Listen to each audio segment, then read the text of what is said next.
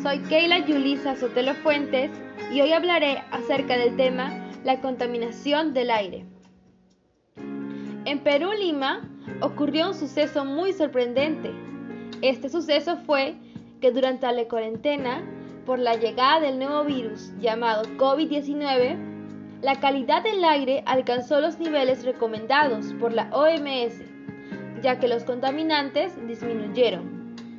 Durante esos días, la naturaleza tuvo un respiro y es evidente que el aire mejoró para todos. A lo largo de nuestra vida nos damos cuenta que el aire forma parte fundamental e importante en el ser humano, ya que sin ella no vivimos. Pero al vivir en una ciudad nos da a conocer cómo el aire es contaminado por nosotros mismos por el polvo, por el humo de los vehículos y los gases tóxicos de las grandes industrias, afectando a la calidad del aire que respiramos. ¿Qué es la contaminación ambiental? La contaminación ambiental es la presencia de componentes químicos, físicos o biológicos en la atmósfera y que perjudican al entorno natural que es el ecosistema, incluyendo a los seres vivos que pueden ser plantas y animales.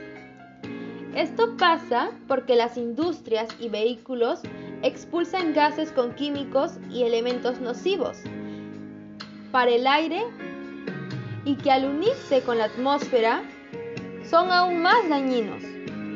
Su, su gran ventaja es que las micropartículas son invisibles para el hombre pero todo esto trae grandes consecuencias, como el deterioro de la capa de ozono y el calentamiento global, causando muchos males a los cultivos y afectando su, su productividad.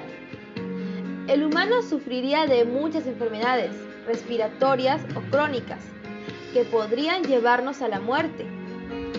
También la destrucción de muchas razas de animales y eliminándose casi todo el ecosistema por estas grandes emisiones de gas que lo realizamos los hombres. Este problema ambiental es muy grande, pero sabemos que nosotros lo causamos. Entonces, ya sabemos cómo solucionarlo. Tenemos que apoyarnos y reducir el uso de coches y cocinas con gases contaminantes. No desperdiciar los recursos naturales para vivir.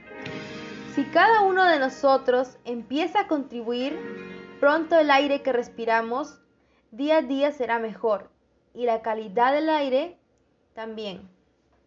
Siempre recordamos que el aire es muy importante en nuestra vida y en los seres vivos que viven en la tierra. Cuidemos el aire actualmente para que más tarde no nos cueste. Gracias.